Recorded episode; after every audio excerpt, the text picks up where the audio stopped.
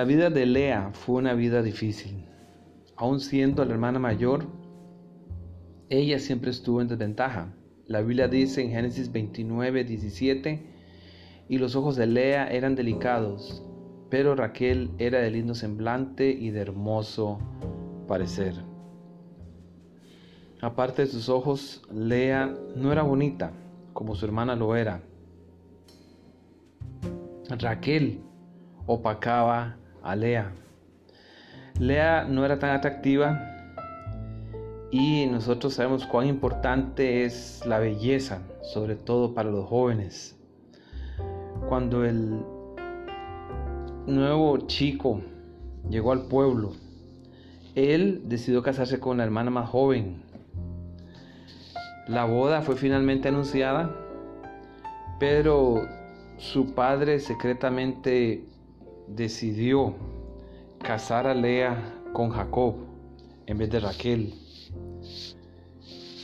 Puede ser que Labán vio en Jacob a una fuente de bendición y a un buen trabajador, pero él quería además añadir la ventaja de que su hija mayor se casara y no llegara a quedarse soltera. Él explicó a Jacob, no se hace así en otros lugares, que se dé la menor antes de la mayor. Y entonces Lea quedó en una posición complicada entre Jacob, su esposo, y su hermana Raquel. Sabiendo que Jacob realmente amaba a su hermana, era para ella una carga adicional entre todos los problemas que tenía que cargar en su corazón. Esto empezó una batalla entre las dos hermanas. Ellas empezaron a competir por el cariño de su esposo y esta lucha, este conflicto se extendió aún en sus hijos, como lo demuestra más tarde el relato bíblico. Cuando Jacob, 20 años más tarde,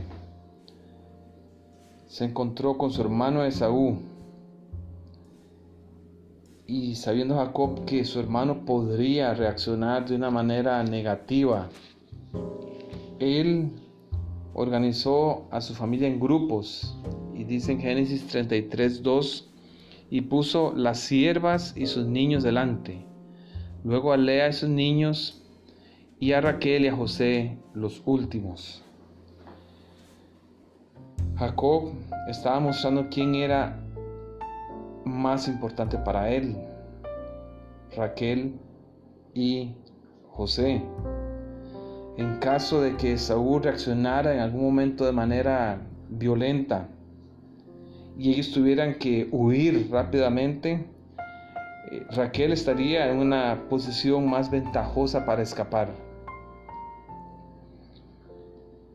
Qué dura situación la que le correspondió a vivir a Lea y que se le fue complicando conforme los años de su vida pasaron. ¿Cuántas leas tenemos nosotros alrededor de nosotros? ¿Cuántas personas, hombres, mujeres, quienes han sido minimizados por sus propios padres, por los hermanos o por aún circunstancias de la vida?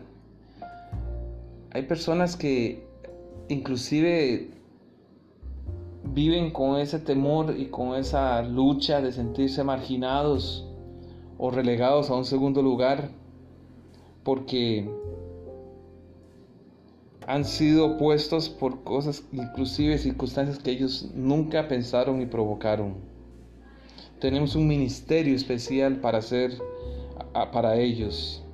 Debemos hacer un trabajo por esas leas que hoy sufren, se sienten menos o que han sido maltratados por la vida y nos invita a hacer un apoyo, una palabra de ánimo, una motivación para las personas que enfrentan situaciones difíciles como Lea.